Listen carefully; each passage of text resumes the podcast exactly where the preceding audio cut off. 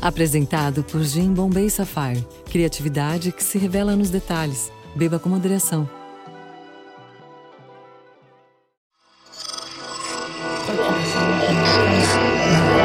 Esse podcast é, é apresentado por b9.com.br.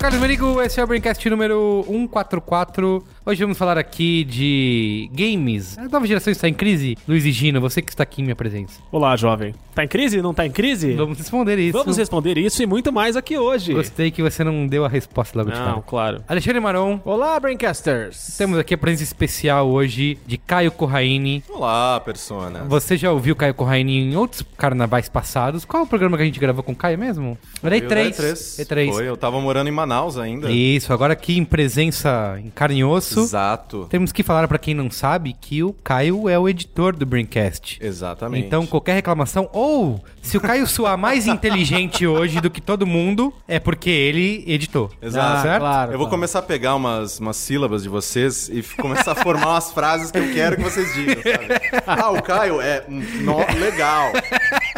Aí eu fico só, só eu, super Eu não duvido. inteligente. Eu não duvido. Eu tenho uma coisa pra dizer. Diga. Então, eu tava pensando que. eu, eu, eu, eu- É que. Eu não sei. eu- Mas eu acho que o Caio. Eu vou deixar essa parte sem edição. É que. Não, é, o, é, não, é, Caio. Vamos, vamos explicar pros ou- meninos ouvintes. Garotos ouvintes, cara audiência, o Caio chegou hoje aqui pra gravar com a gente. E a primeira coisa que ele falou é que o Maron é o que mais dá trabalho pra É ser editado. Marom dá trabalho. Porque ele fica gaguejando. Então o Maron vai passar o programa inteiro. ga- ga- é... Mas então, é. Beleza. Muito bem, vamos ao comentário dos comentários. Tem que ir, né? Vamos lá. Comentando os comentários.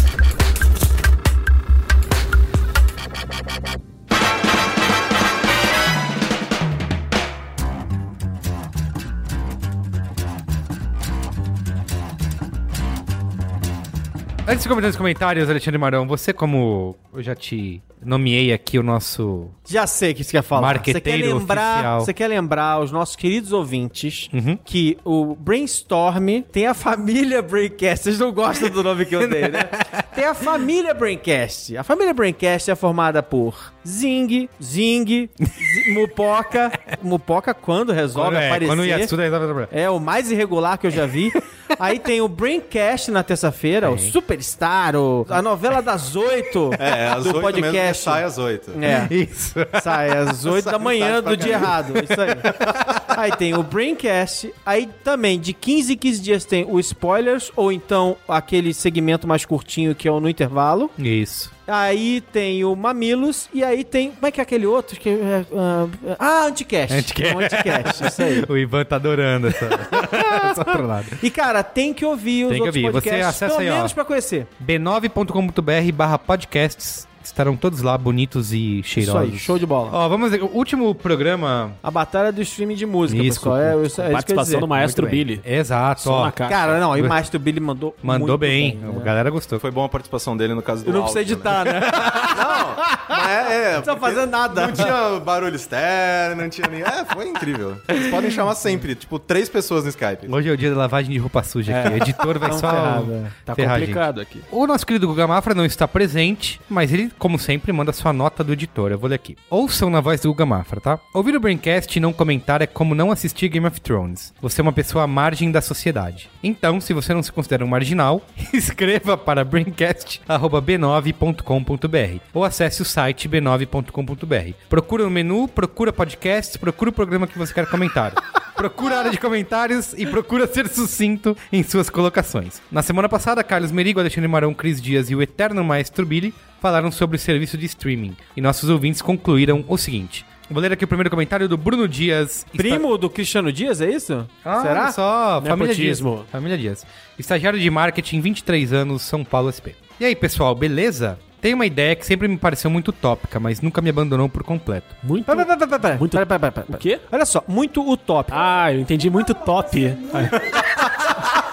muito top. Mas o que que tão fazendo com uma os- com os coisa ela é ouvintes? utópica, ela não é muito utópica nem pouco utópica, ela é utópica. Eu não concordo com isso, eu acho que essa construção está imperfeita.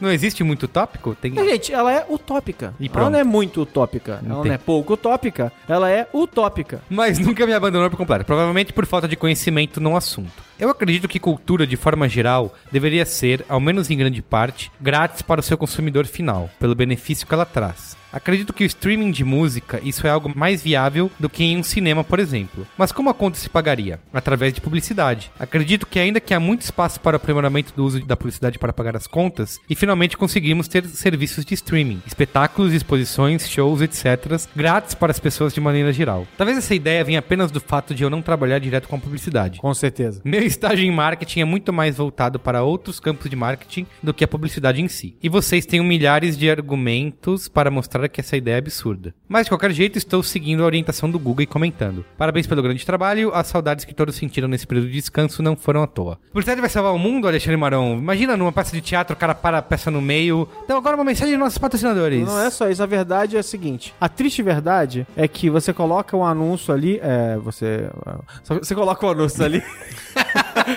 Ele vai- zoar muito. Você coloca o anúncio ali e as pessoas não querem ver o anúncio, velho. As pessoas pulam o anúncio, derrubam a efetividade do anúncio Sim. de qualquer maneira. Então, o anúncio ele é uma coisa que é um contrassenso. As pessoas não querem consumir. É, porque a gente tá num momento que estamos discutindo outros modelos de negócios que não bancados pela publicidade, né? Modelos de negócios de assinatura na internet, por exemplo. O YouTube vai lançar isso agora em junho. Você assina De lá. novo, tá? Ele já lançou antes, É, deu errado, sim. agora vai tentar outra vez. Então, assim, acho que não é uma- um meio, né? A publicidade não vai salvar o nosso conteúdo, certo? No caso da peça de teatro, você pega o cara lá fazendo Shakespeare com a palha de Isso. aço na mão. eis o não ser, eis o bombril. Product placement. Isso, no meio da peça de teatro. Tudo. Tudo. Muito bem. Olha, Tino Marão, lê o próximo comentário aí. Eu? Tá bom. O próximo comentário é do Walter Yoshizawa. Sem profissão, sem lugar no mundo, sem idade. Nossa. Pobrezinho. Nessa hora o Caio ele vai soltar o I'm still loving you. Ah, não, não vou não. Não, não vou não. não. Não vou não. Não vai dar certo, que o cara tá aqui do lado, gente.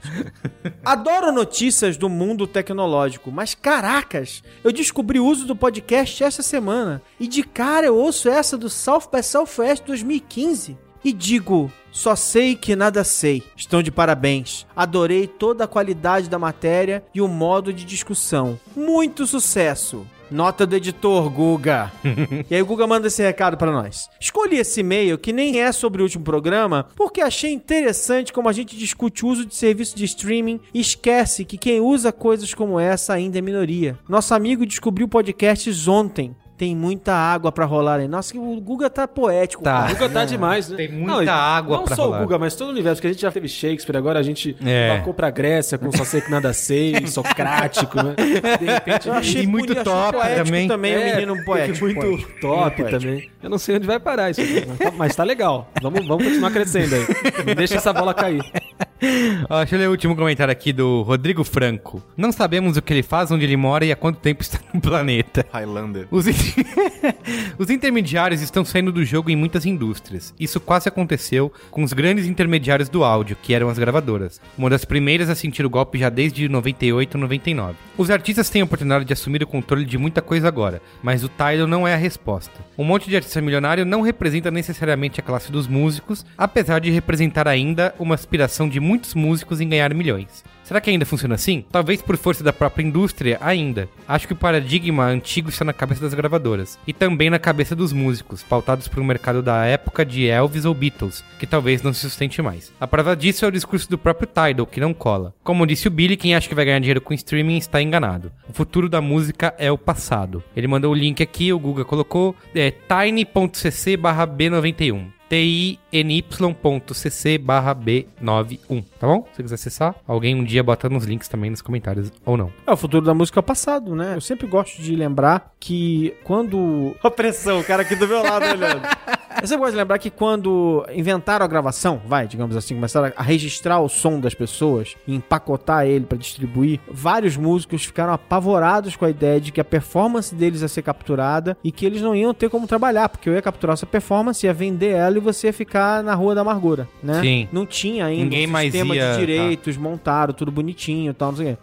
E eles não se tocaram que havia dinheiro pra se ganhar fazendo show ao vivo, porque as pessoas iam ouvir o seu, vai, o seu disco, né, ouvir você pelo rádio em algum momento, e elas iam querer ver você ao vivo. Mas mais do que isso, o que gravar e empacotar fez foi dar escala a algo impossível. Você não pode estar em todos os lugares, né? Então, no momento que eles deram escala, empacotaram a performance de uma pessoa e passaram a distribuir ela de forma massiva, né? Eles ganharam dinheiro como nunca. E, e assim foi por um século inteiro. Até que acabou a moleza. E agora a gente tá num outro momento em que, de novo, uma grande forma de se ganhar dinheiro é fazendo show. Entendi. Então vender o disco é só o. O disco é uma, quase uma propaganda do. Sim. E tem dinheiro pra se ganhar. Ali tem. Tem gente que paga por aquilo. Você ainda pode criar ali um objeto de desejo. Coronel Pacheco, por exemplo, ganhou 80 dólares no streaming. Ó, Pô, tá bilionário, hein? dá pra pagar as baquetas já. Não, hoje tem festa no centro. Ah, garoto! Ô, Coronel Pacheco, eu quero perguntar pra você se você ouviu o último Braincast. Teve a declaração polêmica de um dos integrantes da mesa, É verdade. né?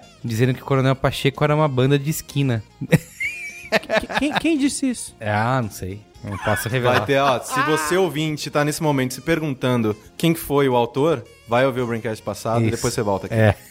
Depois desse convite maravilhoso, Call to Action, do nosso to action. fantástico Caio Correia, eu, eu prefiro não comentar o, o assunto, entendeu? Mas depois o Marão corrigiu, falou: não, veja bem. Ó, spoiler aí. Eu não posso dar spoiler, senão a pessoa não vai ouvir. Tá bom. A pessoa, se a pessoa ir embora, ela já, tinha- já foi. Muito bem. Merigo, mas Ah, qual é a pauta hoje? vamos para ela agora, Ah, tá Alexandre. bom. Legal, que bom, que bom, que bom. Qual é a Aí eu vou pauta? saber o que, que é. Qual é a pauta, vai? Quando começar. Porque me chamam aqui e não me avisam nada. Eu chego aqui sem saber qual é, É a que pauta. você, como eu falei antes de começar a gravação, você é o coringa do Braincast, Marão. Qualquer tema que rolar aqui nessa mesa, você, você manda bem. Novela das nove, culinária. Menos Chaves. Menos Chaves. eu fugi, né? É nada verdade, menos Não, Chaves. eu nunca, eu nunca assisti um episódio de Chaves em toda a minha vida. Nem Chaves, nem Chapolin, nada. Ixi. Isso define Pode muito se retirar da nossa mesa.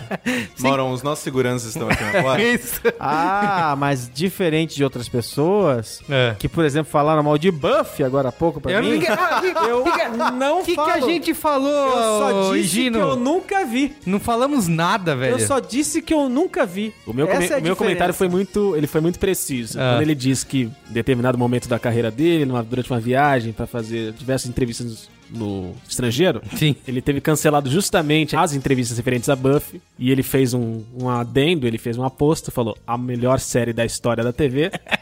e aí a gente simplesmente olhou pra ele e falou, isso diz muito sobre seu caráter. Não, eu só queria dizer ficou por sobre, isso. sobre Buffy. Buffy é bom, só que Angel é bem melhor. Não. Olha lá, eu- teve um, um high five aqui, ao vivo.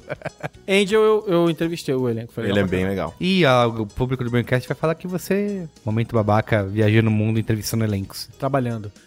Já falei, cara, Angel é tão genial, tão genial, que ele inventou o final de série no meio de uma ação. o Sopranos copiou o Angel. Ah, tá bom. Com essa frase. e com essa frase termina aqui Isso. o Braincast 144. Um abraço. Vamos à pauta.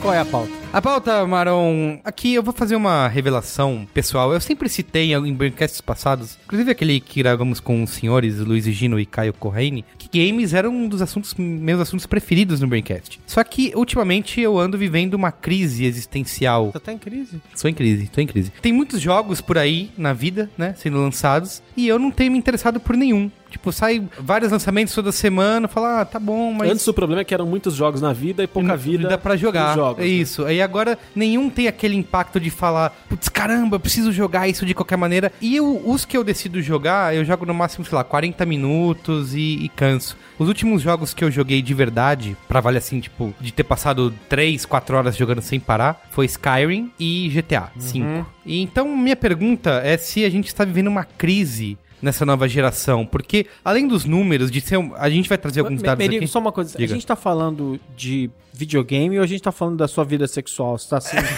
cansado, não tá conseguindo. Fala pra Eu gente. entendi. Somos só nós entendi. É, três eu duro aqui. só 40 pra isolar. minutos. Isso. Que 40 minutos.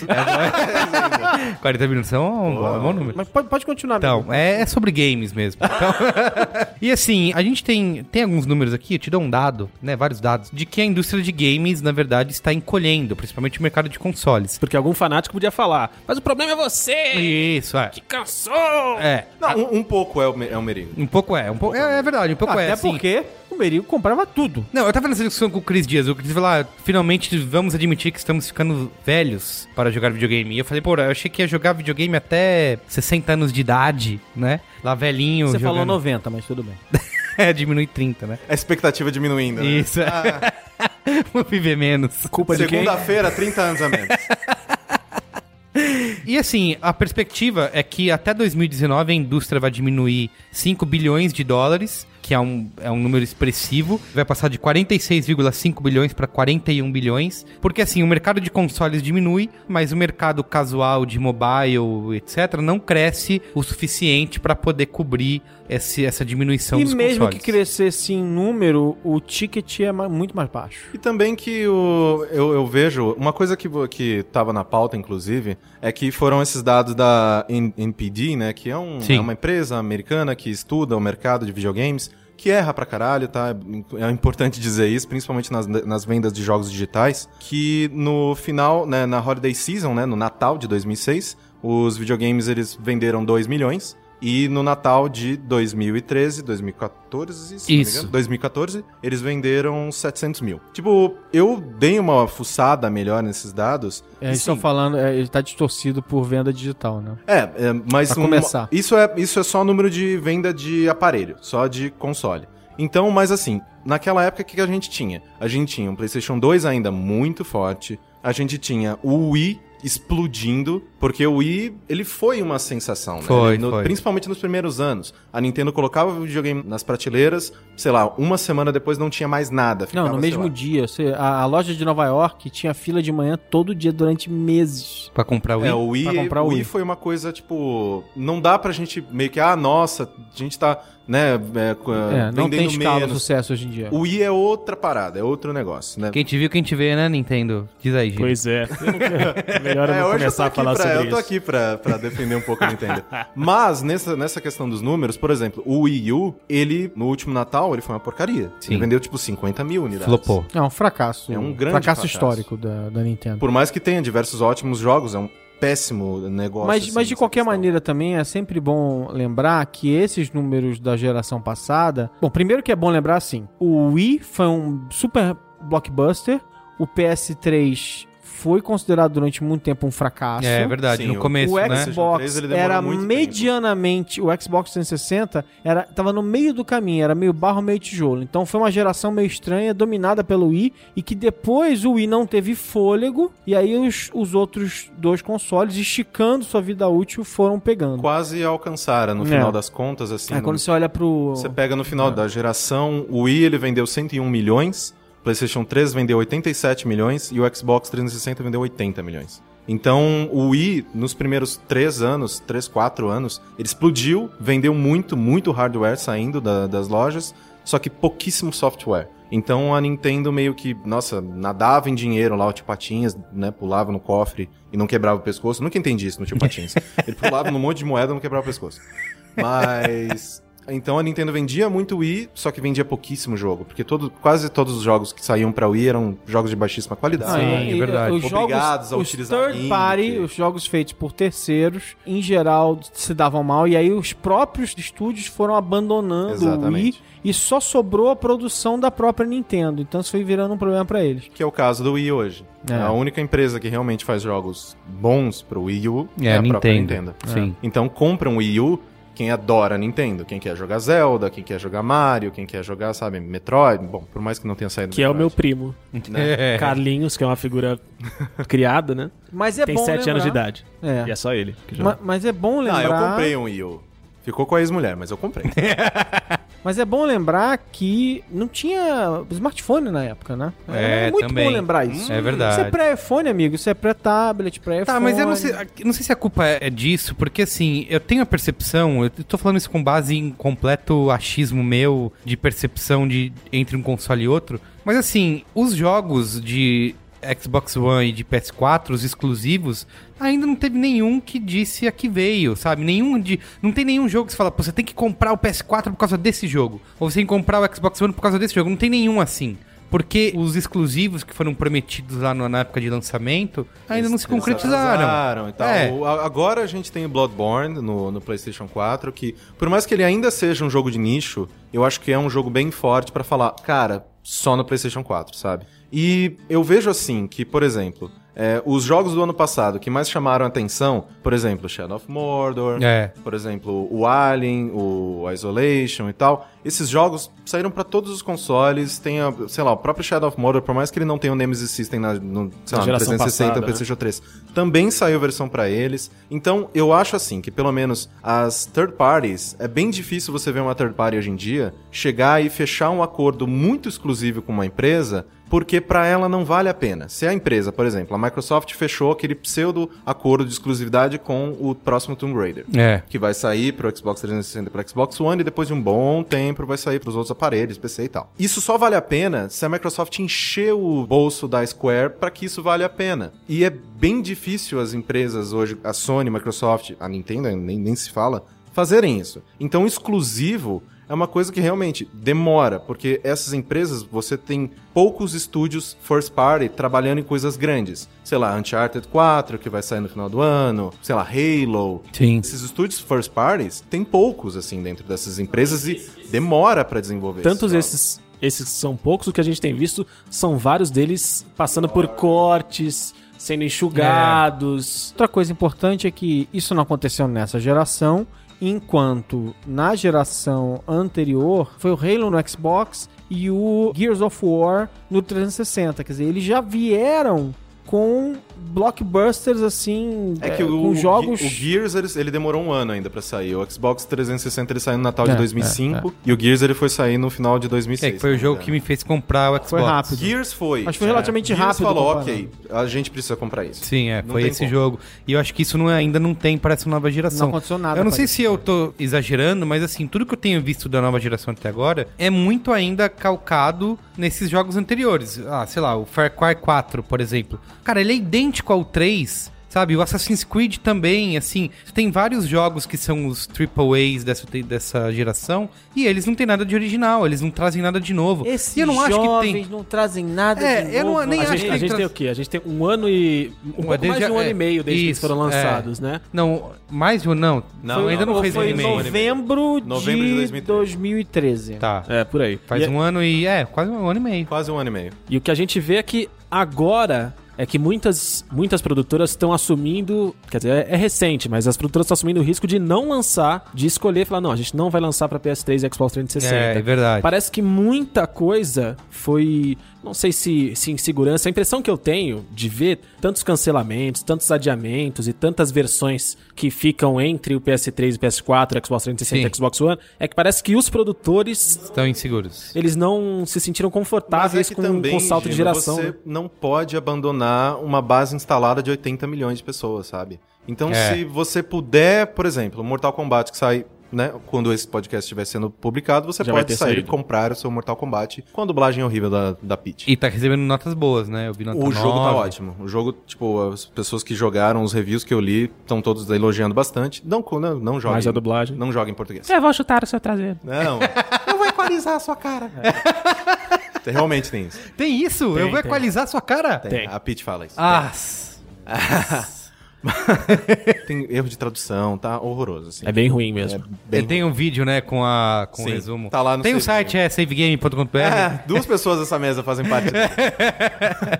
Mas é, o que a gente tava falando é que assim, você não pode simplesmente abandonar essa base instalada de, sei lá, 160 milhões de pessoas. Por exemplo, o Mortal Kombat ele vai sair, né, tal, com a PC, PlayStation 4, Xbox One. Só que tem uma versão para os consoles da, da né, geração passada ainda em desenvolvimento, que sim, foi adiada, foi meio que empurrada. Tipo, ah, cara, depois a gente termina isso, mas vai rolar ainda. Porque, tipo, vai vender pra essa galera. Porque tem poucas pessoas que ainda se arriscaram a comprar um videogame novo, a comprar um sistema novo. É, tem essa- falou. tem e, essa discussão e- também. Isso é uma coisa importantíssima, cara. É, se você compra um Xbox One agora e vai olhar o pool de jogos pra jogar comparado com a quantidade absurda de jogos da geração anterior, é muito mais. É muito, se você É. não tem muita grana É. pra estar na crista da onda, porque é um luxo, cara, é, é um melhor- ótimo negócio comprar um Xbox 360 ou um Isso. PS3 agora. Você vai ter muitos jogos pra jogar, né? É. Vai ter um monte de jogo pra jogar barato. E tudo barato. E a gente aqui no Brasil, por exemplo, pô, 2015, a gente tá no Brasil, o quarto maior mercado de videogames do mundo. O PS2 ainda É. vende Sim. como água. Mega Sim. Drive vende, gente. Você vai na Santa Efigênia, mano. Lajes americanas. Assim, ó, o, Mega ami- Drive, o amigo do. a versão que é, com trocentos Sonics na memória, tá vendendo ainda nas Casas Bahia. Pois é, o amigo do amigo do meu primo Sim. conhece um cara que trabalha na Sony que falou isso pra ele. Falou, cara, a gente não tem medo de preço alto, de PS4 e uma possível rejeição, porque o PS2 tá vendendo tão bem ainda que a gente tá tranquilo. Vamos segurar.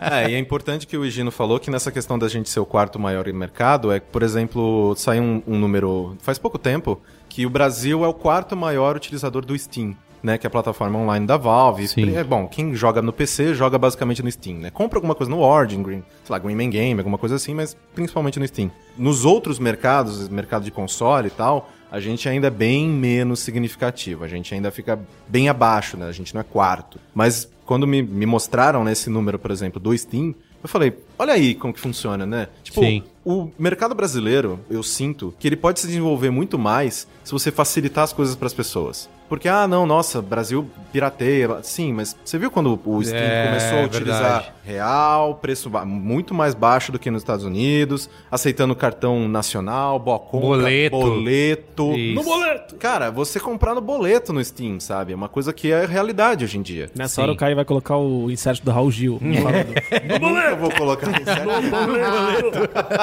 Mas é bacana quando você facilita, sabe? Quanto você, sei lá, você vai comprar hoje, ainda hoje, a gente tá gravando, né, 2015 e tal, preço oficial do PlayStation 4 do Brasil ainda é 4 mil reais. Caramba. Esse é o preço oficial Sim, sim. da Sony. E você compra o jogo por 15 reais no Steam. É. Por isso que eu vejo. Eu vejo muito mais pessoas, isso eu né, vejo de, de novo, de achismo, de meu círculo social de pessoas, sei lá, pessoas que me seguem no Twitter e conversam comigo. Eu vejo muito mais pessoas perguntando como atualizar o computador delas, ah, que placa que eu compro, Sim. que placa que eu posso comprar que, sei lá, vai aí durar ainda mais um ano, um ano e meio tal, até eu ter um dinheiro pra comprar uma placa. placa. Tipo, mais pessoas querendo fazer esse upgrade no PC pra poder começar a utilizar o Steam do que pessoas falando, ah, onde é que eu compro um PlayStation 4? Sim, sabe? é. que essas coisas dos computadores contra os consoles. É, porque assim, diz que parte da- dessa crise dos consoles é que quem é casual e joga de vez em quando tá migrando pro mobile, pro smartphone, pro iPad, pro, jogando no tablet, e quem é hardcore gamer tá indo pro PC. Então,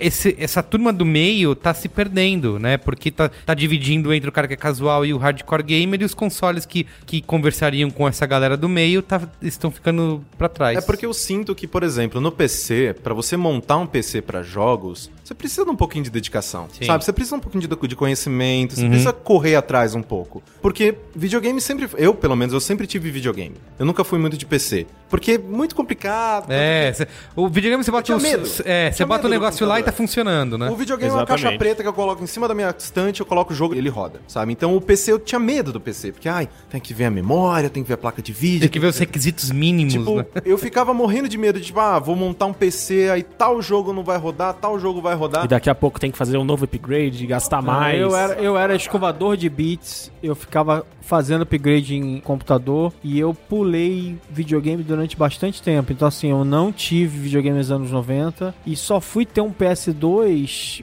bem, bem na frente. Assim, quando eu decidi que eu ia ter Mac.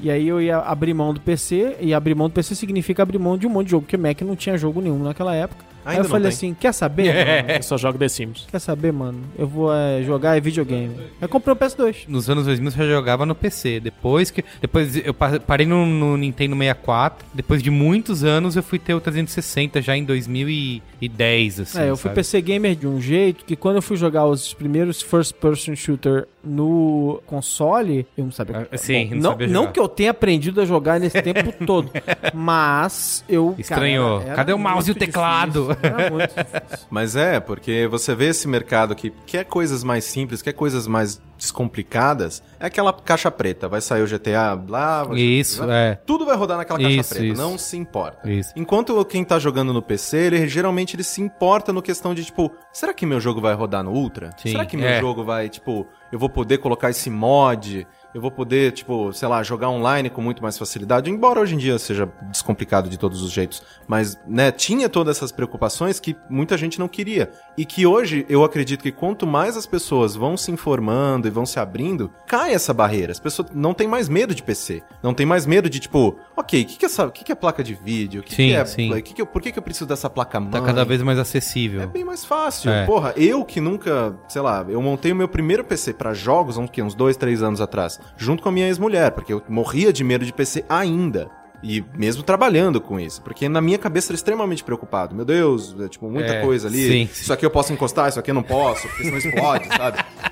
E aí, tipo, depois que eu montei o meu primeiro, eu falei, "Pff, tipo, cara. Por que, que eu não fiz isso antes? É, e tá facilitando de informação e tá facilitando de preço também. Tem, a gente tem muito mais oferta de placas e É. afins. E o que acontece, o que, o que- uma das coisas que tá derrubando, tá sendo uma rasteira boa na, na indústria de consoles, é esse ciclo estranho e ainda antigo, né? Parece que a gente tá em 92, que os consoles são lançados de Sete em 5 em sete 5, anos, é. 7 em 7, É, e- 8 em 8, 9 em 9. E a gente, pô, a gente vê o quê? Computador que tem de 6 em 6 meses tem uma placa Isso, nova, é. Todo ano a coisa renova. Então, de repente, você compra, fica super empolgado. Nossa, vou comprar agora um Xbox One, vou comprar o PS4 e vou voar pela, É, e pelo não vai. universo, Aí capturando os vai na- aí planetas. Você vai na casa do amiguinho, Ah, no PC já tá mais É, isso. dele. Isso é uma coisa que, que é considerada sem precedentes na indústria de consoles, é isso. Porque é a primeira geração que é lançada defasada. É, já obsoleta. Porque se você comprar, comprar o máximo, montar um PC fodão hoje, é, você tem três vezes mais performance do que os consoles. Não precisa dizer nada, né? Saiu o GTA V pra PC. Saiu hoje, É, inclusive, que nós e é estamos, estamos gravando. absolutamente animal. Sim.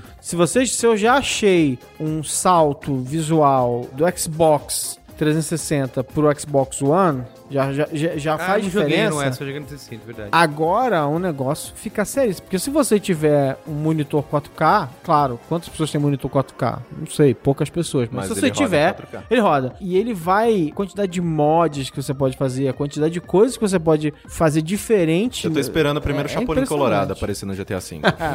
com certeza vai rolar, com certeza. Aí o pessoal discutindo, isso que é, que é ruim, o, o PC no 4K, fazendo filme e tal, e a gente ainda tem de vez em quando discussões, agora não tanto, mas no começo da nova geração, a gente ainda tinha discussões do tipo, vai sair no PS4 em 1080, mas no Xbox É, vai sair é, só em 720, sabe assim? E a gente já tem os computadores em 4K. Sim, em E aí? 2014. O que, que vai acontecer? Eu, eu- vou sair pra comprar o, aquele negócio do Mega Drive pra encaixar lá, o 32X. Tipo, Pera lá, né? Mas o- uma coisa que é importante dizer é que, ok, nos PCs a gente tem sim uma, né, os gráficos melhores e tal, tipo, sempre 60 frames e blá blá blá. Sim, mas o quanto você gasta pra comprar um PC, né, high-end, né, você, quanto você gasta pra comprar um PC bom e quanto você gasta pra comprar um console. Então, sei lá, hoje você consegue achar um PlayStation 4 tranquilo por 1.500 reais. Procura, querido, vai procurar que é, você acha. Me manda uma mensagem aqui que a gente faz negócio.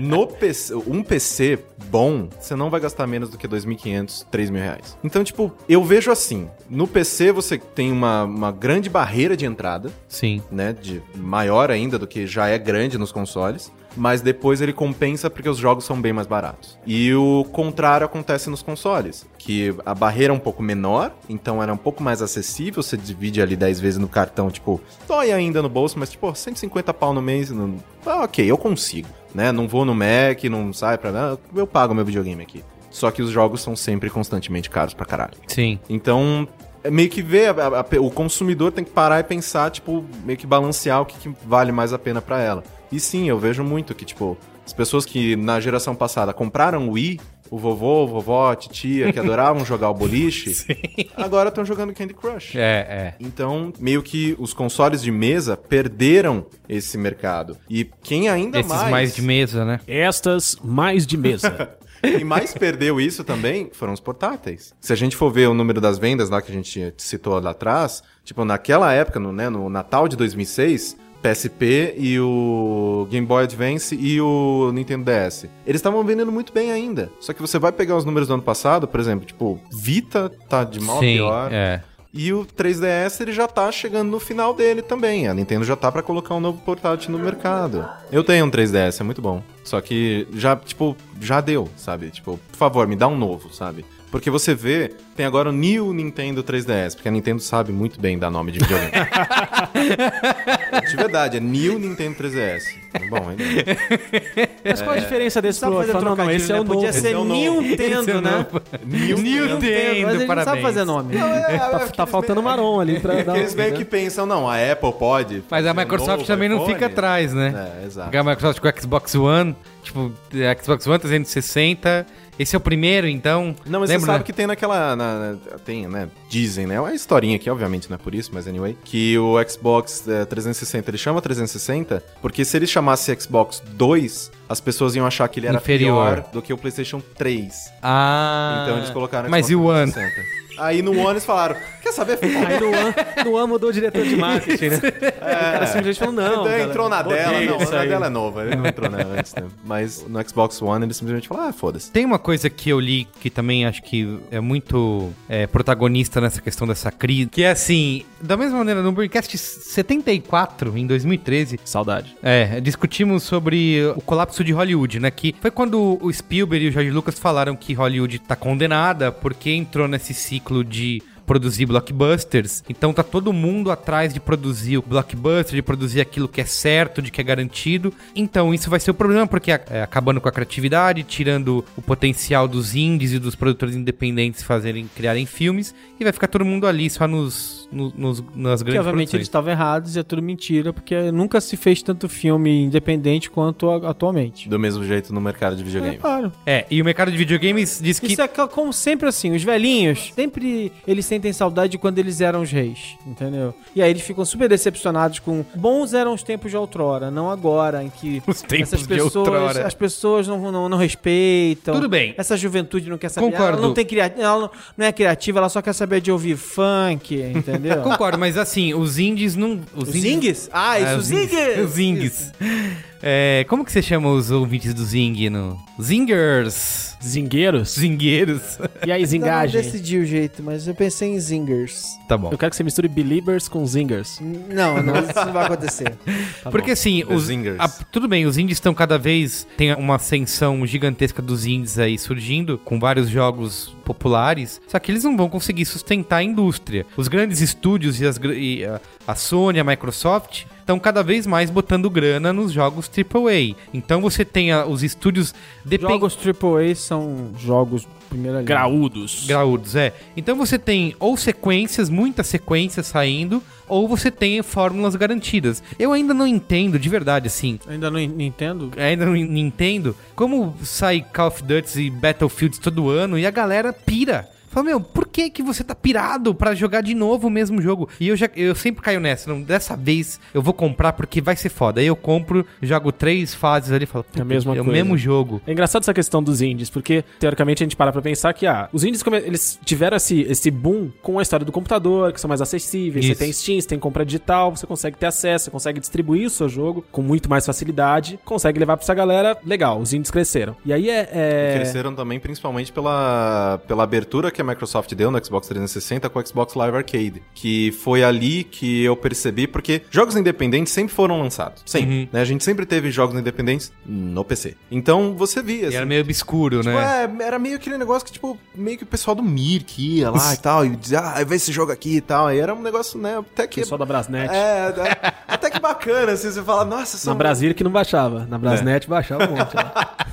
Mas, e com um Xbox Live Arcade, que meio que caiu a ficha que, poxa, jogos bacanas também podem ser desenvolvidos por grupos de duas, três, dez pessoas. Sabe, sem ser milhões, milhões, milhões de dólares. É. Então, meio que foi meio que com isso, com Super Meat Boy, com Braid, com, tipo, esses jogos meio que desbravaram esse negócio e todo mundo parou. Isso é legal, sabe? Tipo, até a Nintendo tá dando muita atenção pra jogo independente hoje em dia. A Sony, hoje em dia, a Sony é a que mais abraça todo mundo. Então, é- é isso que eu acho o mais sintomático da a transição de, de gerações. Ela parece ser tão complicada para os produtores, e principalmente para esses produtores AAA, graúdos, fodões, etc e tal, que de repente, de uma hora para outra, todos os grandes lançamentos de, de PS4, Xbox One, que eram prometidos pro período de lançamento, eles começaram a bambear, um começou a ser adiado, o outro saiu cagado, tudo começou a dar merda, e de repente você viu que. Trailer de indústria- Watch Dogs. é, então. E aí, de repente, você vê que, é- que as duas grandes, Sony e Microsoft, começaram a, a jogar os indies como Sim. argumento de Tábua de venda, salvação, Isso, sabe? é verdade. Olha, galera, não, a gente tá fazendo Não, esse pra jogo continuar legal, tendo que foi produto, adiado, né? mas olha... Só aqui você vai jogar esses indies incríveis que você podia jogar no PlayStation 1. Aí todo mundo, "É!" Ah, não é assim. Não, mas. mas con- concorda que, que de repente eles, É eles pegaram os indies pra falar assim: galera, deu merda, a gente se atrapalhou. Vamos, joga aqui, joga aqui, joga eles. Lembra lá pro começo da geração de PlayStation 3 e Xbox 360? Você ficava meses sem ter um jogo. Sem ter o que jogar. Não saía coisa. Não saía. Ah, mas agora não tá muito diferente, Não, não. Caio. Mas Não, toda tem todo mês. Tem jogo sai. Ah, tem todo mês, mas tem o quê? jogo AAA todo mês. Todo, Ah, toda, e toda semana tem jogo bacana. Quantos dignos de nota? Aí, aí é questão de gosto. Só esse ano, ano passado, se você quiser, eu falo. Eu tenho uma lista aqui. Fala aí. Provocou, provocou, hein? Peguei uma lista dos melhores jogos do ano passado e os que já saíram esse ano. Boa. Eu vou tentar falar nu- num fôlego só, tá? Vamos lá.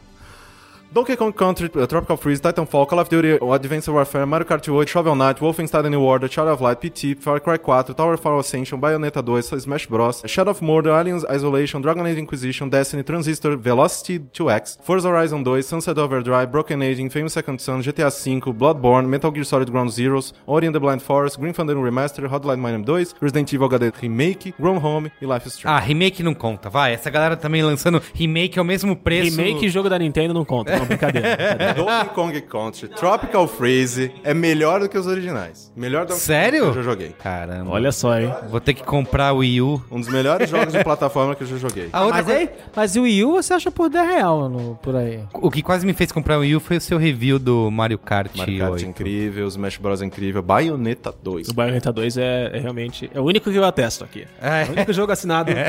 Cara, ó, assim, eu queria aproveitar que você falou todos esses jogos, eu queria perguntar pra vocês o que, que vocês estão jogando e jogaram nos últimos meses que realmente é foda pra falar assim, puta, esse jogo é animal. Eu passei meses e tô até hoje jogando Shadow of Mordor, porque é o único jogo que realmente eu peguei e me falou, putz, isso aqui é legal, eu quero continuar vivendo nesse mundo e tentar completar o máximo possível. Porque o resto, eu meio, é Cara, meio... quem apre- quer viver no mundo do Shadow of Mordor? Eu não consigo Mó entender. bosta, o lugar né? é ruim monte de demais. lama. De lama e, e orcs.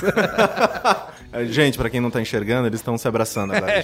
Não, e Isso, pior é, bem sabe o que é pior de tudo? Pior é isso. Pior é o seguinte. É que a- agora nem tanto, até porque eu parei de jogar os. Mas assim, você entrava na porcaria do mundo de Shadow of Mordor, toda hora eu tinha que vingar o Ivan. Ivan é ruim de roda. Nunca vi alguém ruim pra apanhar tanto de orc. Toda hora se. É, vá, a sua chance de vingar Ivan Mizanzuki da Silva Castro. E aí você tinha que ficar salva, vingando. Só salvando pra Porra. ganhar só 10. Ivan, aprende a jogar, velho. Porque assim, ó, eu acho que o Shadow of Mordor, tudo bem, tem todo o lance emocional de se passar no mundo de Tolkien, né? E acho que já é o bom o suficiente. Coisa, coisa e que- Gino chorando. Coisa que eu não tô nem aí, mas tudo É, bem. mas assim, o Nemesis System era uma coisa legal. É uma coisa revolucionária. Exato, então eu Que acho deveria legal. muito É ser legal. Copiado por É isso. todas as empresas. Isso, exato. Então, e assim, Não, eu realmente fiquei irritado várias vezes. Porque ele, ele implementou um sistema persistente de inimigos, em que, poxa, aquele cara que, sei lá, aquele mob de qualquer merda Sim. que você apanhou na esquina lá e tal e morreu, E o cara lembra de você. Você pode de continuar você jogando pra e- sempre. Exato. E aquele cara, poxa, ele vai subindo, né, a hierarquia e tal. Então, tipo, isso é uma coisa que a gente nunca tinha visto. é Você Vocês dá ficaram surpresos com quanto o jogo era bom? Porque eu- eu- foi tanto jogo hypado que eu É. ia jogar e não gostava que eu É. fiquei surpreso Quando com saiu o primeiro jogo trailer, era... eu, eu falei, nossa, que cópia ruim de De Assassin's Creed. Isso. Eu sou- Quanto eu jogo é sou tão- consistente, cara? Eu sou tão Tolkienzete que desde o primeiro anúncio eu, eu, eu Ah, é, você apostou, que eu negócio lembro. ia pegar. Que você falou que Toda ser- vez, toda vez que eu dava notícia sobre o Shadow of Mordor muito longo no li, eu terminava falando, terminava a notícia falando, ó, depois me cobra, é o jogo do ano, é o jogo mais maravilhoso, esse aí vai pegar seu coração, entendeu? E eu É- concordo, é o jogo que tá. foi. foi uma- E é o jogo que, assim, eu ligo o Xbox One, o que, que eu vou jogar? Tá, não tenho aqui esses jogos, mas eu, eu volto sempre pro Shadow of Mordor. Eu peguei, o depois de muito relutar, eu peguei o Modern Warfare do, do Frank Underwood lá. Sim. Joguei quatro, cinco coisas. É, mas eu parei é- no meio. Uma Pô, coisa que eu, eu sempre jogava O a multiplayer missão. dele é ótimo. Os Call of Duty que não são Black Ops, eu, gost... eu sempre gostava e sempre me divertia jogando, tá? Esse, eu parei no meio.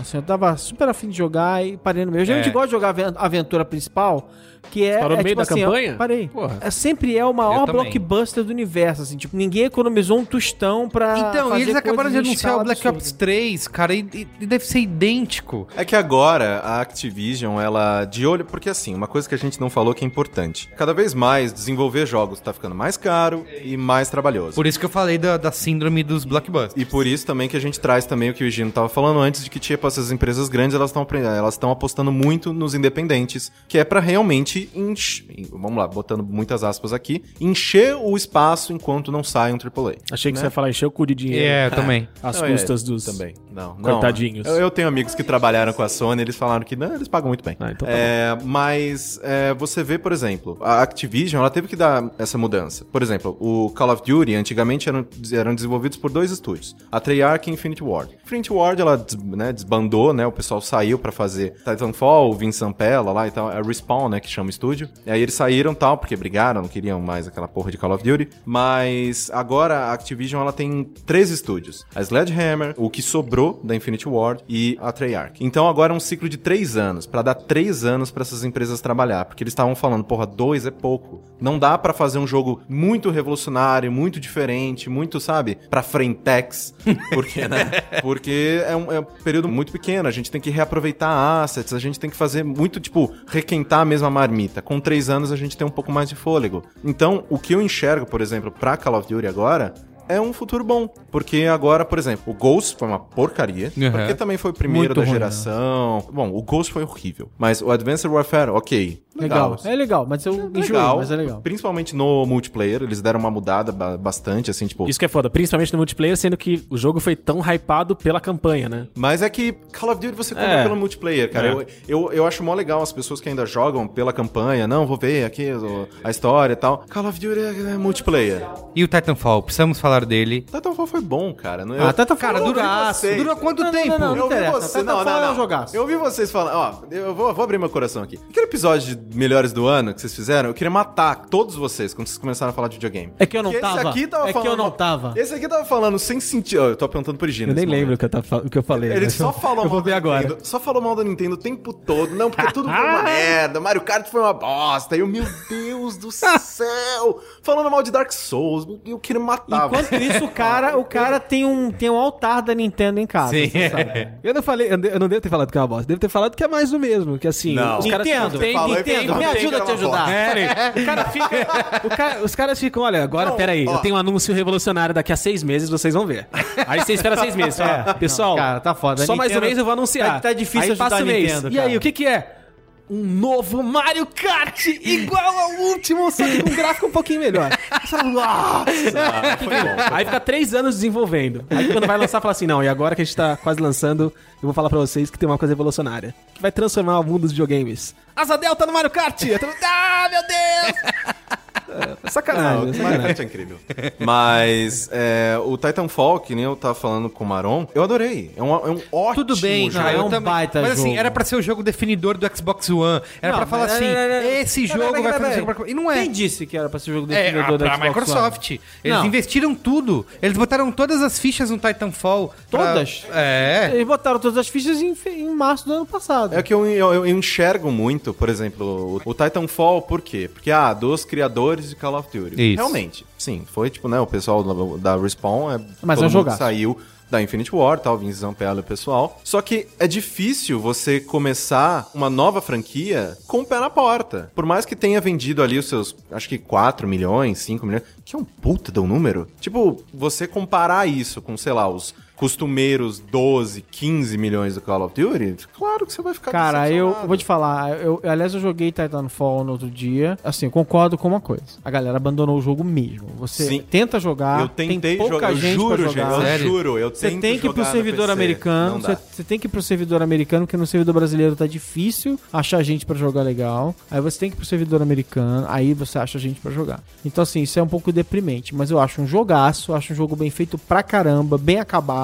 Talvez as pessoas possam Foram reclamar. os melhores dois meses, viu? Porque eu fiquei toda madrugada era Titanfall. Mas é pra botar na conta dos produtores também, que nessa onda de preciso fazer o jogo revolucionário, preciso fazer o jogo que define a, geração, que justifica a compra de um console, eles apostaram nessa onda de fazer um jogo puramente Sem multiplayer. E aí. Pois é, mas aí quando o cara, quando o cara ousa, a gente detona, quando o cara não ousa, Não, não a gente sim, fala mas é assim, igual. os produtores, eles correram risco. correram risco, né? O que, que a gente ouve todos os anos? Ah, essa campanha de 5 horas Call of Duty, nem sei porque que eles fazem. Aí os caras cansa- cansaram de ouvir isso, tipo, é verdade, a gente É, não vamos fazer essa merda. só na porra do multiplayer. E focaram, todo mundo reclamou. Aí é, é foda você agradar. Quer dizer, o povo não sabe o que quer, entendeu? Vai pra rua! não sabe o que reivindica! Esse é o ponto de dizer que não existe um jogo definidor de um console até agora. Se alguém me perguntar qual que, qual que eu compro, PS4 ou Xbox One, você sempre vai pelos jogos. Como eu falei, eu comprei o 360 pelo. Eu tava louco pra comprar o PS3, tava com dinheiro assim na mão, entregando pro lojista. Me dá um PS3, porque eu queria até, principalmente, que era Blu-ray e tudo. Quando eu joguei uma, 10 minutos Gears of War, eu falei, já era, eu quero Xbox. E eu foi. quero Gears. E hoje não tem isso. Ainda Não tem, se alguém me perguntar, eu não sei dizer. Ah, tem uns jogos Mas aqui eu do olho pro PS4. PS4 com cobiça, esperando chegar o Uncharted 4. É, no final do ano. Ó, um que era. Quando eu vi o trailer, eu falei: esse vai ser o jogo que vai definir o PS4, que foi o The Order 1800 e tal lá. Foi uma porcaria. Nossa, eu tava, eu tava também tão empolgado com The Order. É, então, mas vocês acham que o Uncharted 4 é. Aí agora vai. O PS, é o jogo Não, do PS4. sei, mas- Eu meio assim, quando as pessoas perguntam pra mim, ah, que videogame que eu compro, eu falo, você quer a resposta longa ou a resposta curta? Sim. Ah, resposta curta. Compra um PlayStation 4. Ah, resposta longa. Ah, ok. Então tá, vamos lá. Estuda o seu. é, o- os seus amigos. Seus amigos. Qual videogame seus amigos têm? Sim. Ah, é mais PlayStation 4, ah, é mais Xbox, beleza. Então, tipo, aí você tende a de um lado pro outro. É a lógica do episódio paródia de Game of Thrones do South Park, que é a guerra dos consoles. Que Exato. justamente Ah, tem que acontece. Da Black Friday, é. Nossa, é maravilhoso. É o meu, é o meu qual é a boa. Mas eu- é isso, sabe? Porque, por exemplo, é, eu vejo uma, uma coisa que tá acontecendo com o PlayStation 4 e por que, que ele tá dando tão certo. Naquela primeira leva, a Microsoft tinha feito muita merda, o Xbox tava com uma, um marketing negativo. Uma né? bad rap. Uma, é, uma reputação bem ruim, né? Porque antes eles não eram. é, não podia jogo usado, aí depois era sempre online. Eles Sim, voltaram é. atrás com um monte dessas coisas e tal. Então as pessoas estavam meio que com o pé atrás do Xbox. Aí foi todo mundo no PlayStation 4. Tanto que, né, o primeiro Natal o PlayStation 4 vendeu que nem água. E aí você vê o. Ainda por cima 100 dólares mais barato. 100 dólares mais barato. E a roda vai girando. Por quê? Ah, meus amigos compraram PlayStation 4, então eu vou comprar o PlayStation 4. Aí os seus amigos, se você compra o PlayStation 4, eles vão comprar o PlayStation 4 pra poder jogar com você e assim vai indo. E aí então, vai. vá- a rede vai aumentando. Tanto que você pega agora, PlayStation 4 já vendeu 20 milhões, a Xbox deve estar passando dos 12 agora. O que é uma diferença maldita, assim, né? Porra, em um ano e meio de, de lançamento. E uma coisa que, tipo, eu acho interessante, por exemplo, a gente pega o PlayStation 3, que no total vendeu 87 milhões. PlayStation 4, em um ano e meio, vendeu 20. Tipo, ah, não, nossa, vai, o mercado vai retrair, tipo, o mercado tá diminuindo, não tá tão bom. PlayStation 4 tá vendendo pra caralho. Então eu, ao mesmo tempo que sim, eu concordo com todas as coisas negativas que as pessoas falam. Ah, falta jogo, falta isso, os jogos estão atrasando, os jogos que saem não são, i- não são tudo isso, não inovam tanto, blá blá. Eu concordo com tudo isso. Ao mesmo tempo que eu vejo, tá vendendo pra caramba, tem mais espaço pra produtor independente. As coisas ainda estão andando, sabe? Toda geração, as pessoas falam que os videogames vão morrer. Sim. Toda geração. Toda geração. Ah, os videogames vão morrer, os videogames vão ser trocados, sei lá, pelo Netflix, pelo iPhone, pela... toda geração os videogames estão aí vendendo pra caralho. Só a Nintendo que não tá vendendo agora. Mas ainda assim, sabe, as coisas que estão dando certo, elas dão certo. Então, eu, eu, eu vejo sim que há críticas, mas eu também enxergo que, poxa, é um puta de um começo legal de geração. Eu Sim. sinto. Um que eu que veio com que eu achei que ia pegar e que não rolou foi o aquele o Evolve, né? É, o Evolve ele foi uma grande decepção, na minha Sim. opinião. Porque ele é dos desenvolvedores do Left 4 Dead, né? Que Isso, saíram, é. né? Eles, eles deixaram a parceria com a Valve pra... É Turtle Rock, se não me engano. Pra fazer o estúdio deles e tal. né, publicado pela 2K, se não me engano, né? Ah, não, porque é um jogo tipo Left 4 Dead, mas um dos jogadores vai ser o chefão. E blá, blá, blá, blá, blá. Aí, beleza, eu fui... O que eu acho bom é que eu baixei aquele alpha pra jogar no PC. Eu joguei aquilo e falei, não vou comprar essa porra nem fudendo. Eu comprei, mas ninguém joga. Exatamente. Tem isso.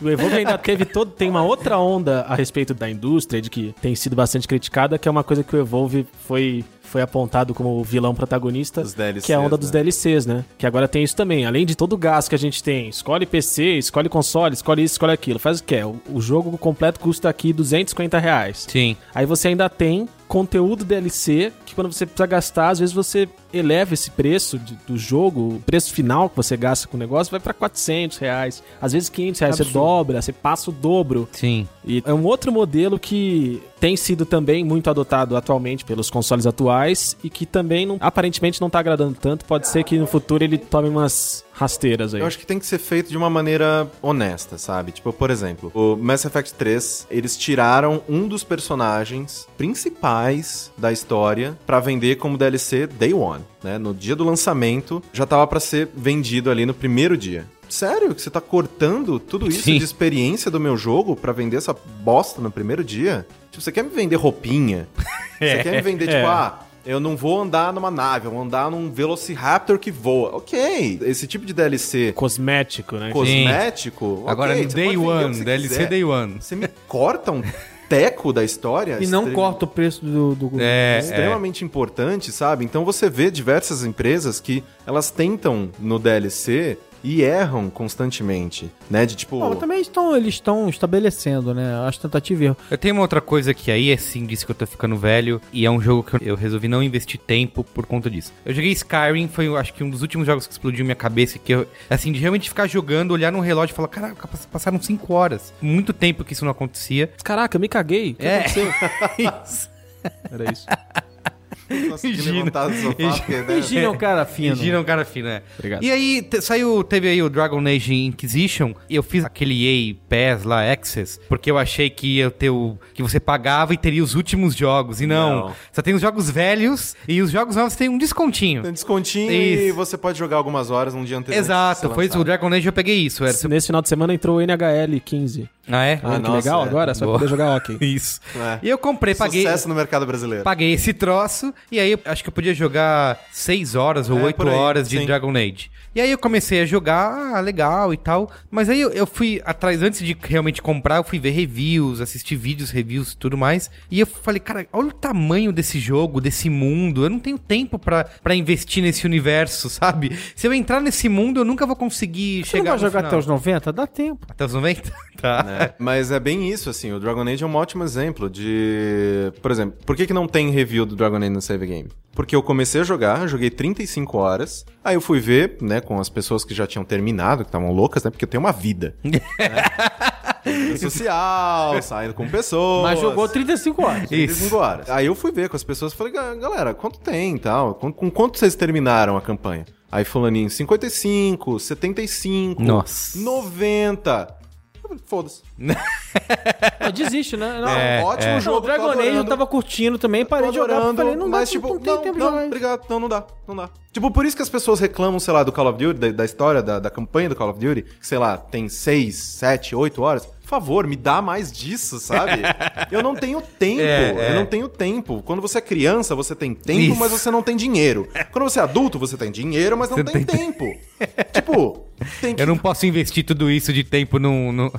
Aí vai, por exemplo, sei lá, o próximo, um dos próximos maiores lançamentos desse ano é o Witcher. Witcher ah, 3. sim. Inclusive- Com a dublagem também. Inclusive, Seu tá punheteiro, boa. né? Como E é tá que é? boa. A, É. a dublagem do Witcher tá boa, inclusive. É, mas, mas teve, teve essa crítica No grupo. no grupo, no Converscote, que Conversa a, a dublagem original, em determinado momento, aparece lá um, um anãozinho que recebe o Geralt no, no boteco, no- na taverna. E aí ele fala: Hey, come here, you cocksucker! E aí, quando, quando veio pro português, ele virou: Vem aqui beber comigo, seu punheteiro. Porque se falasse que É ele um era. pouquinho diferente, Se falasse né? que ele era um chupeteiro, aí a família brasileira Pô. realmente seria ferida no seu âmago. Exato. né? Porque a gente Mesmo sendo um não jogo pra pode 18. fazer esse tipo de coisa. Por que, que o- esse Witcher 3 é um grande hype? Porque eu nunca joguei nenhum, nem o 2, nem. Então, não, é, eu E nem vai jogar o 3. por Não, é, eu vou, acho que eu vou. Eu vou explicar um pouco melhor disso do qual é boa. Que, né, Ó, ó. tá relacionado. Tá, Mas Estamos essa indo pra lá já já. Ele é um dos jogos que também tá cotado pra ser um dos maiores do ano. E aí os caras me falam que, ah, cara, o jogo deve ter, tipo, 90 horas de conteúdo. Isso pra mim é um ponto negativo. Porque, tipo, cara, cara, não. Eu não tenho esse tempo. Sim.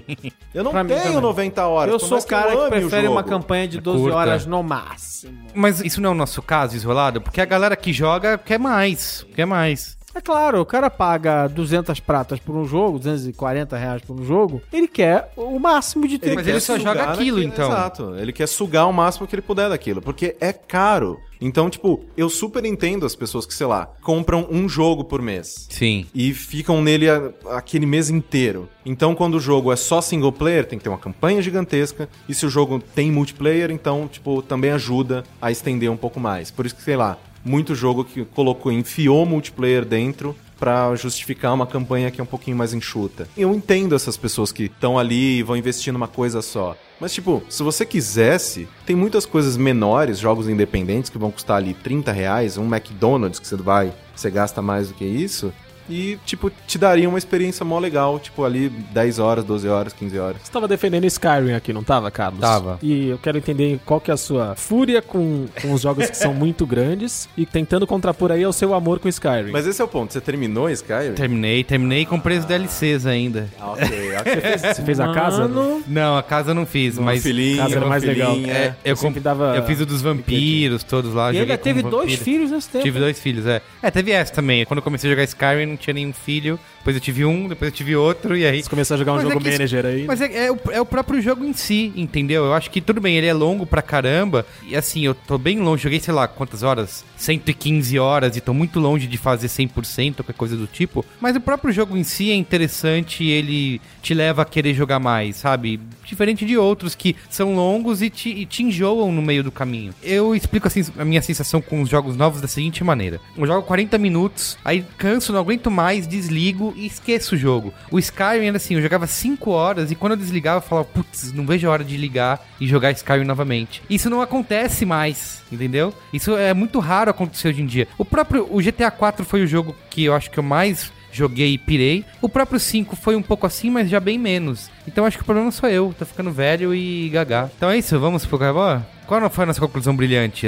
A indústria tá em crise ou não tá em crise? Eu não acho que é uma crise, crise no sentido criativa, Criativa. da indústria que cria jogos. Mas eu vejo um momento, talvez uma crise criativa do AAA. Tá. Por conta de todas as dificuldades de se fazer um super blockbuster. E eu acho que tem a ver com aquela, com aquela conversa, até que a gente estava tendo mais cedo, estava falando sobre a história de que Game of Thrones foi pirateado os quatro primeiros episódios. Esse é outro Braincast. E aí a gente começou a falar disso, e a gente falou sobre o ao vivo, sobre- e aí a gente falou assim, cara, o ao vivo necessita do quê? De um super blockbuster que faça você querer estar todo mundo no mesmo lugar ao mesmo tempo, né? Beleza. Pra criar o Zeitgeist. Só que, cara, esse negócio, apostar todas as suas fichas nisso é maluquice. arriscado. porque de quanto em quanto tempo você consegue criar alguma coisa que seja absolutamente inescapável? Né? Não é todo mundo que tem, nem todo mundo consegue. Você não coloca um raio numa garrafa, engarrafa o raio e, e consegue ficar usando ele a hora que você quiser. Não é tão simples assim. Você tá falando do raio por causa do Zing?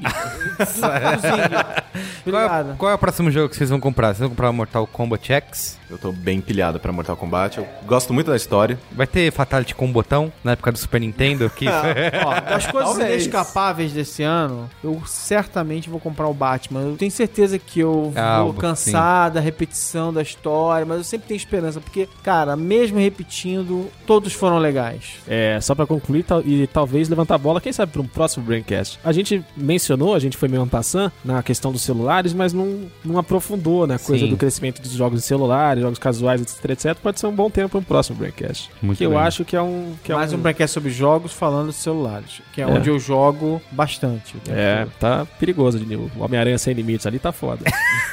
Principal- principalmente quando eu, tô, quando eu tô jogando, entendeu? E aí E chega aí- a mensagem E da aí fica chegando confraria. mensagem das pessoas. E, e parece que só querem conversar na hora que eu quero jogar. E aí sempre trava o negócio, eu perco a fase. Não, mas é, eu acho que é bem isso, assim. A gente tá tendo sim uma queda ali no AAA, mas o mundo dos videogames, o mercado de videogames tá muito bem, obrigado. Muito bem. Qual é a boa?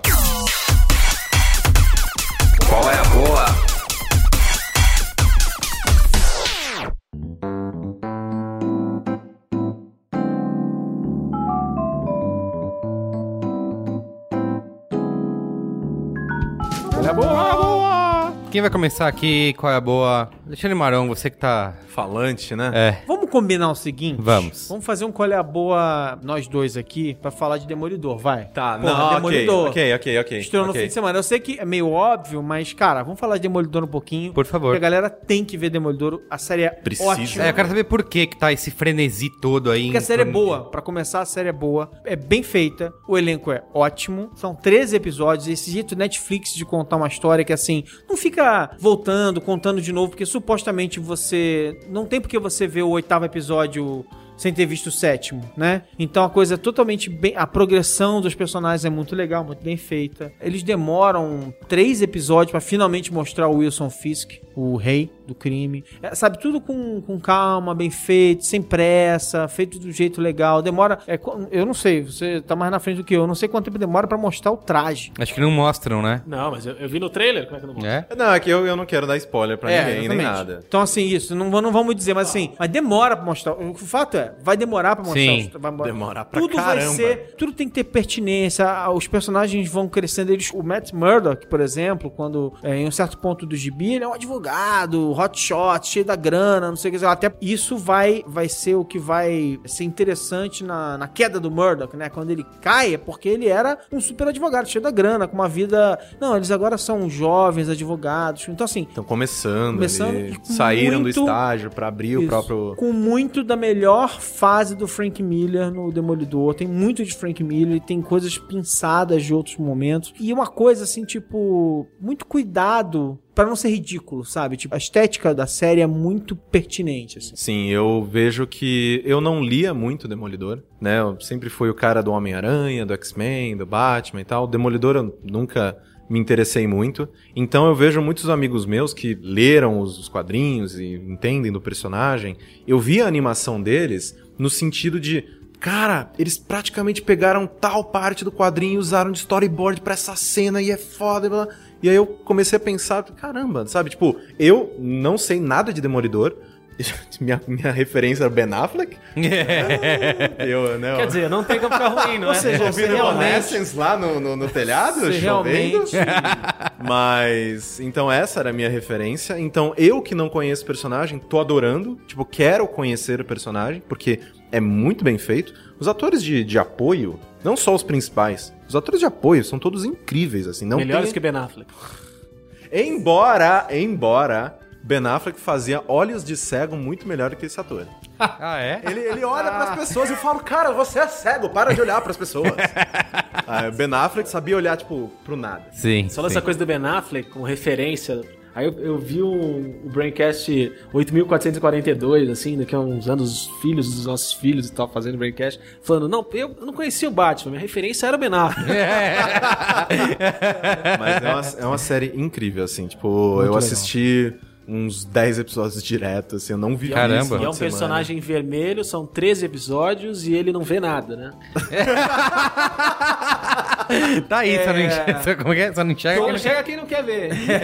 Eu adorei a estética das lutas. É muito legal. É, de novo, não vou dizer. Uma como- série violenta pra caramba. Violenta pra caramba, não vou dizer como, quando e porquê, mas tem uma cena de luta no segundo episódio que é absolutamente sensacional. Muitas pessoas É um- comparando com Old Boy. É um Cinco plano- minutos direto. sequência. Porra, de luta em que um personagem, quem será, é, vai enfrentando um monte de gente e ele tá destruído e você vai vendo ele quase cair, aí ele vai, "Ah, tenta mais uma vez. E aí vai, tenta de novo. E assim, tipo, é muito Recostando legal. na parede. E e Recostando na parede, caindo no chão, se Mais ou jogando. menos. Eles deram uma mudada pra não ficar igual, né? Mas, tipo, é bem bacana essa cena. É muito, le- é muito legal. É uma série ótima. Muito bom. Muito bom bem. Então, eu, eu vou falar do Life is Strange, que é um jogo da Square Enix muito, muito legal. Ele é publicado pela Square. Ele é feito pela Don't Nod, que eles fizeram o Remember Me. É um estúdio francês. Don't se não me Nod engano. Entertainment. É, é um estúdio francês, se não me engano. Eles fizeram o Remember Me, que é um jogo muito bom, só Legal. que na jogabilidade não era grande coisa. Aí eles foram testar com um projeto menor, que é o Life Strange, que é E a jogabilidade é legal. Ele é uma coisa do tipo assim: eles pegaram as boas ideias da Telltale Games, de ter uma história episódica, muito focado em história, só que com uma mecânica de exploração do mundo. Muito mais legal. O setup da história, né? Aquela sinopse que você lê pra decidir se compra ou não compra o jogo. É uma garota que é uma estudante de fotografia e adora fotografia e tal. E o catch total é assim: ela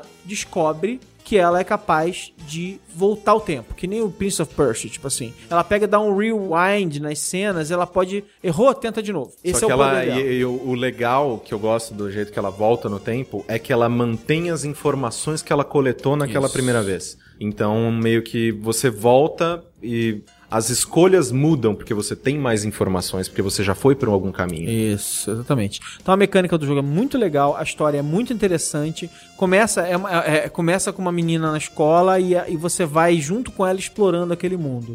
Pô, a gente tá fazendo todos os nossos Qual é a Boa juntos, olha que bonito. Ah, que lindo. Depois dele detonou, chegou me detonando. É, é. Xingando. Eu não queria ser desagradável, mas eu, eu, eu tô jogando Life is Strange, mas eu colocaria no meu qual é a bosta, viu? Sério? Sério? Ixi. Mas eu não quero polemizar. fala, não, não, fala. Então agora fala do seu porque é um qual é a bosta pra você. eu Acho acho que ele é legal. meio qual é a bosta, porque assim. Você, eu- vai, você vai ser minha Luciana hoje, é isso? Você fala um negócio, você Você discorda.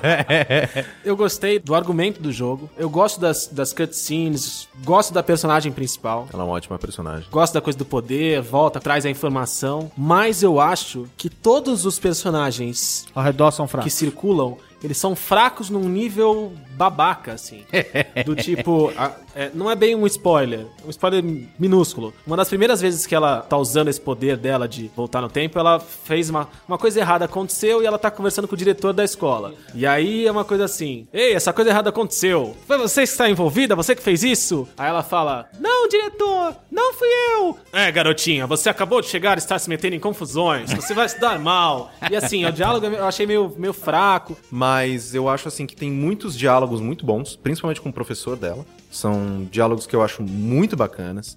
Eu gosto também, principalmente da maneira com que eles trazem uma personagem principal, mulher, adolescente, quase adulta, né? Então você pega assim, tipo, duas coisas, dois nichos extremamente minúsculos e não representados nos videogames e faz um jogo inteiro, tipo, ao redor dele, sabe? Então você vê, sei lá, ela, ela gosta, por exemplo, tipo de menino que ela gosta, tipo uns skatistas meio descolados e tal. Aí você se aproxima dos skatistas e fala, não, mano, eu vou ajudar essa mina, ela tem que sair, né? Tipo, ela tem que ficar bem na fita com esses skatistas. Aí você vai, você volta, você, você ensina o nome do- do- das manobras do, que os caras estão ela fazendo bem pra com eles, ela. né? Aí ela fica bem com eles. Então, tipo, é um tipo de personagem que é muito difícil você ter e eu tô me importando bastante com ela. Life Strange.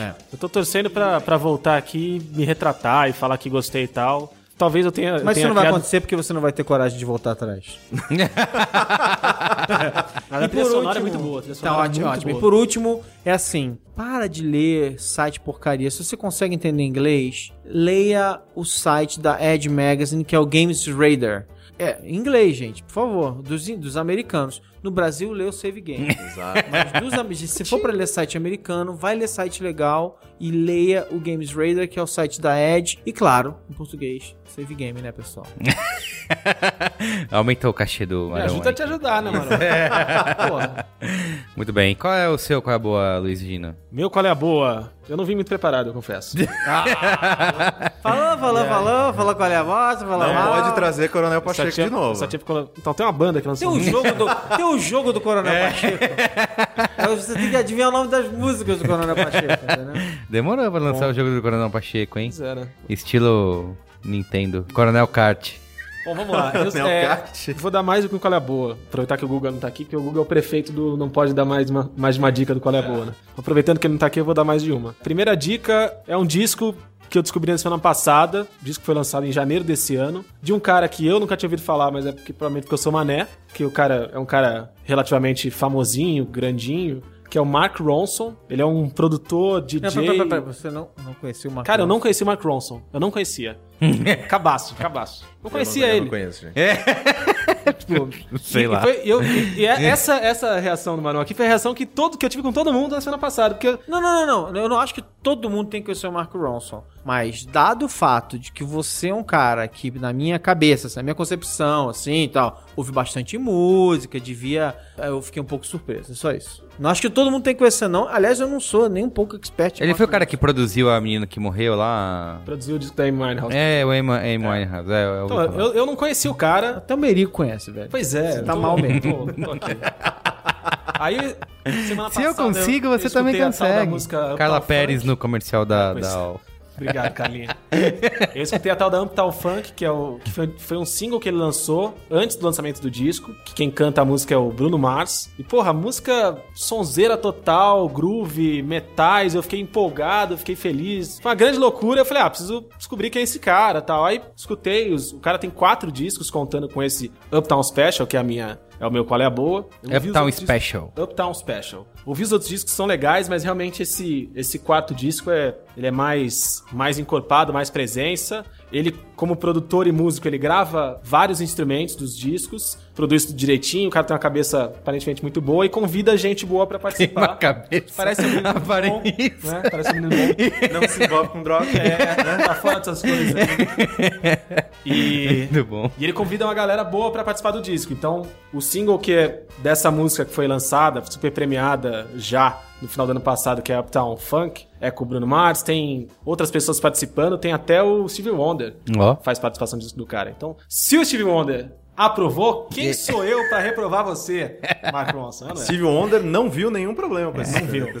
Tava faltando, eu sabia que ia aparecer, mas eu achei que vinha dele. entendeu? É, O Barão esses- tá ocupado com outras coisas aqui, eu da tenho que fazer. né? E então é isso. A segunda dica é um perfil no Instagram. E eu tive contato com a cultura brasileira de forma agradável no meu dia a dia no perfil de Instagram Brasil Mostra Tua Capa, que é um perfil de Instagram divertido, jovem, descolado, que sabe aquelas montagens de capa de disco, pessoas segurando o disco na frente, fazendo graça, não sei o quê. O Brasil Mostra Tua Capa faz essa graça que parece uma graça cotidiano, não é? Comum, mas ele é feito de uma maneira muito muito bem feita, muito agradável. As fotos são bem produzidas, são divertidas, são legais. E eu tô Eu conhecendo vi. discos também. Você me mostrou algumas imagens e eu realmente achei legal. Aprovo essa dica, esse qual é a boa do Luiz Dino. Alô você, Caio Corraine. Olá. Manda aí o seu qual é a boa. Meu primeiro qual é boa é o álbum Sitting in the Fire, do Troy Baker, que quem já me acompanha na internet sabe qual a minha relação com o Troy Baker.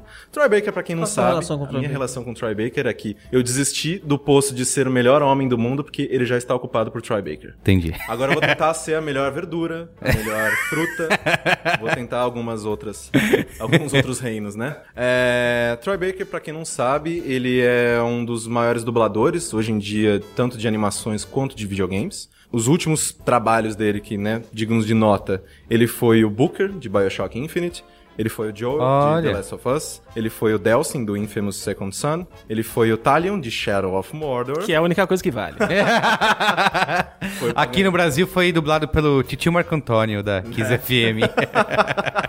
Ele foi o Pagan Min de Far Cry 4 e vai ser o Ostra do novo Metal Gear e tal. Ele é, simplesmente ele é tudo. É, ele faz, uma- tudo. Ele faz basicamente tudo. O Ele cara ele faz tudo e todo, todos têm a voz diferente. Exatamente. Como ele já, né, já trabalha com a voz e tal, e também ele é músico, né? Ele, se não me engano, ele era baixista da banda do Akira Yamaoka, que pra quem não sabe é o compositor das trilhas de Silent Hill. E, então ele lançou no ano passado o Sin in the Fire, que eu não conheço tanto de música quanto nosso querido Luiz e Gino aqui. Não conheço nada. Então, eu não de música, Fui humilhado aqui Mark. Ronson, mano. Eu não posso falar muita Fui coisa, humilhado. tipo, não, porque ele é indie rock com pegadas de jazz. Com não. metais Eu e. não sei. Legal. Ele é legal. Então ele né, vai de acordo com Caralho. o que eu gosto de música. Então, Muito bem, Troy Baker, vou ouvir. Fire Eu passei a semana ouvindo Kendrick Lamar, depois que o Maestro Billy Mas é indicou. bom o disco. É hein? bom, é, não, é bom, é bom. E agora eu vou ouvir o Troy Baker também. Exato. Meu segundo qual é a boa? É bem rapidinho. Eu só queria falar para as pessoas leiam os livros da série Witcher. Eu achei que você ia falar, leia o livro Universo Desencanto.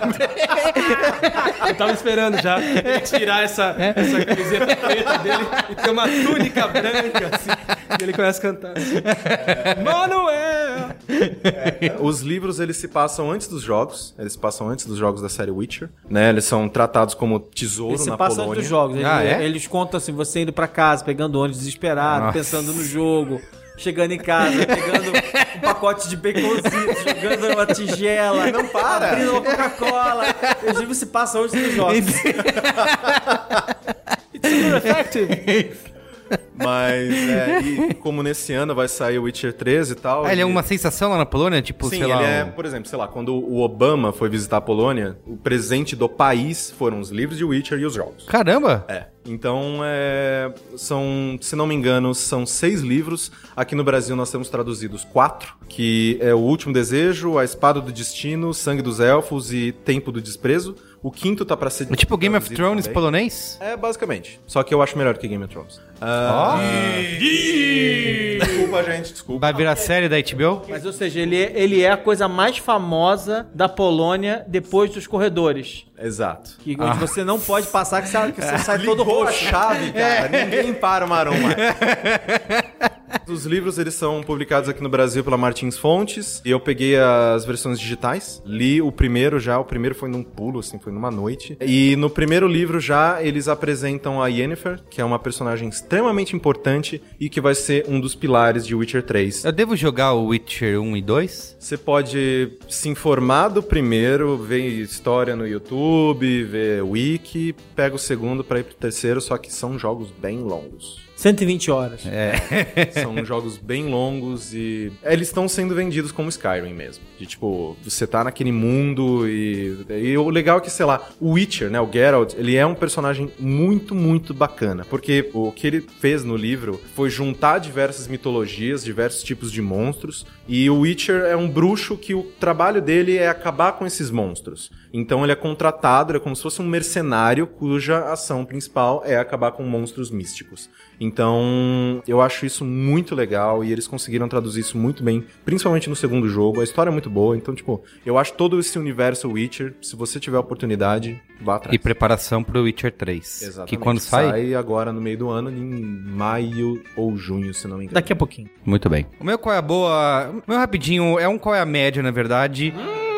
É, porque, porque foi o que eu. Qual é a média sacanagem? O teu ouvinte, teu espectador vem aqui, Eu todo animado. sei, é, eu entendo, mas é, é que qual foi, é a média. foi o que eu consumi. média? Foi o que eu consumi durante esse período. Você também assistiu, eu queria que você me ajudasse aqui no meu Qual é a Média, que é o filme O Chappie, que é o novo filme do Neil Blomkamp, que cada vez mais... Se afunda. Se prostituindo? Ele meio que tá se provando um, um diretor de um hit só, do Distrito 9, porque o Elysium é ruim. Ele ia fazer o Halo, né? É, isso. É, Ele ia era- fazer essa o... era a história inicial. O Alien também, né? Não, ele vai fazer o Alien, vai fazer o Alien. Vai fazer. fez o- Vai rolar. Vai rolar. O Chappie, assim, é uma história... Eu, eu tava muito... Ah, o Chap é o que tem a. O, o- do, Do não, robô. Eu não lembro do robô, eu lembro do, do, do Diant. É, o Diane Trude tá lá, tá, tá no por filme. isso que eu lembro E ele tem uma grande participação no filme. Eu gosto muito dos dois. E assim, eu tava muito empolgado pra assistir, porque, cara, eu de verdade me emocionei no trailer, porque o trailer é muito bem construído, né? O trailer é foda, eu assisti 500 vezes. E eu falei, puta, esse filme vai ser o filme. E assim, e o trailer, na verdade, conta aquela. A mesma história do robô que tem uma inteligência artificial e aí é quase um humano. Parece que vai ser a história do Pinóquio, né? O robô que quer ser menino. O filme, ele, felizmente, ele é bem diferente disso, ele vai além dessa história. Só que assim, você percebe no filme que ele tem uma essência muito boa de. O Maron já falou uma vez aqui num Braincast sobre transhumanismo, sobre transferência, né? De. Da mente Da dimensão. sintética. Isso, exatamente. Digitalizar a sua mente. É, digitalizar sua mente.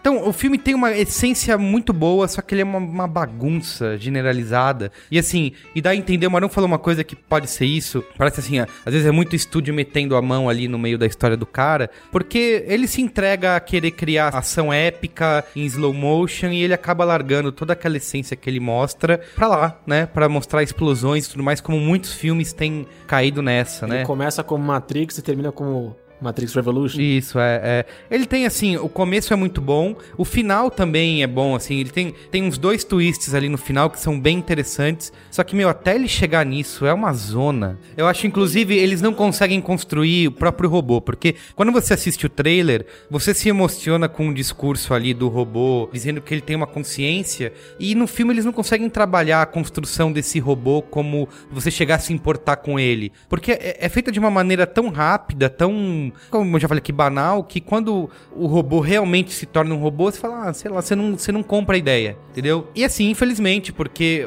ele é um cara considerado um, um diretor promissor, principalmente depois de, de Distrito 9, que foi um hit, Distrito 9 é um um filmaço. filmaço, é, e ele não tem conseguido repetir o sucesso. O estilo dele, o District 9 é um- é um filme muito marcante, né? E aí, quando ele volta, supostamente, quando ele vai pro Shep, de certa forma, depois do outro filme, ele tá meio que voltando pra um território conhecido. E aí você começa a sentir uma coisa meio bizarra olhando o filme, que é assim, putz, parece que ele tá repetindo os truques do primeiro do Isso, Distrito é. 9, né? É. Ele não, não é que ele todos tá se passam na África do Sul, então tem sempre a mesma. mas tem uns truques mesmo, assim, aquela coisa da tecnologia suja. e- Uhum. É legal, beleza, já vi isso antes. Que tem nos três filmes ele dele, né? usa- E ele usa de uma maneira, de uma maneira também simplória. Eu acho assim, eu não, eu não coloco como qual é a bosta, porque eu acho que tem boas ideias ali. Ele vale a pena ser visto.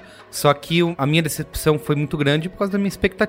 Tava, porque eu, um eu mais assisti o legal. trailer e falei, meu, esse vai ser o filme do ano. E assim, e eu acho que é legal, pelo menos assista o filme e me deu vontade disso. Eu terminei de assistir o filme e tive vontade de ler outras coisas É. imediatamente. Porque é um ele bom, aborda. bom começo pra transhumanismo. É, um bom começo pra discussão de Ele aborda temas ali que eu acho que ainda vão ser. Vai ser muito tema ainda de filme, de série. Vale a pena ler livros. é, Mas, já que você falou isso, a obra definitiva desse assunto se chama A Era das Máquinas Espirituais. Existe em português. Foda. Muito bem, mais um. também, Mais um Deus quadrado. Ex, Human Revolution.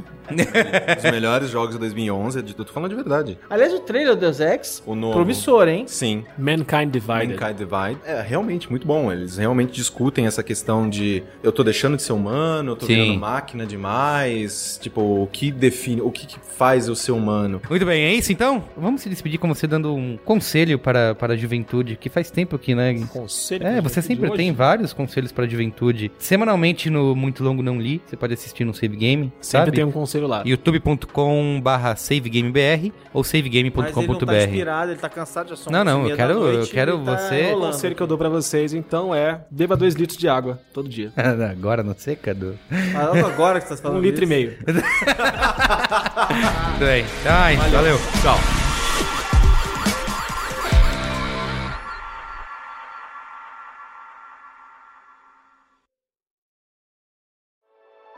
Dias comuns se tornam inesquecíveis com o gin da garrafa azul. Um brinde com Bombay Sapphire. Beba com moderação.